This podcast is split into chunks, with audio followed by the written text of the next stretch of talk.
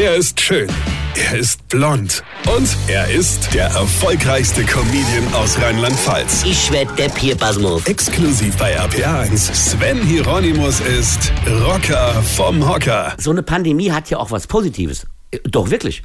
Erinnert euch mal an die letzten Jahre, die Zeit der besinnungslosen Völlerei und des ausartenden Alkoholkonsums. Erstmal schießt man sich auf jeder Weihnachtsfeier komplett ab. Und es gibt verdammt viele Weihnachtsfeiern in der heutigen Zeit. Ja, die der Firma, die des Kegelclubs, die des Fußballvereins, die des Stammtisch, die mit Freunden und so weiter und so fort. Man trinkt sich so oft in die Zeit der Besinnung, in die Besinnungslosigkeit, dass es eine wahre Freude ist. Ja gut, es heißt ja nicht umsonst Weihnachten und nicht Wassernachten, ja.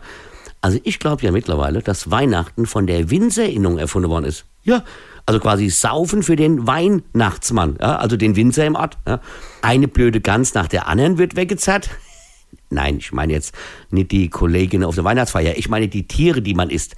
Herrgott, was habt ihr wieder für Gedanke, ja? Man schiebt sich Berge von Rotkraut rein, vernichtet allein 400 Päckchen Klosteig und spült das Ganze noch mit 1, 2 Maltesern weg, bis einen die Malteser dann irgendwann auch abhole.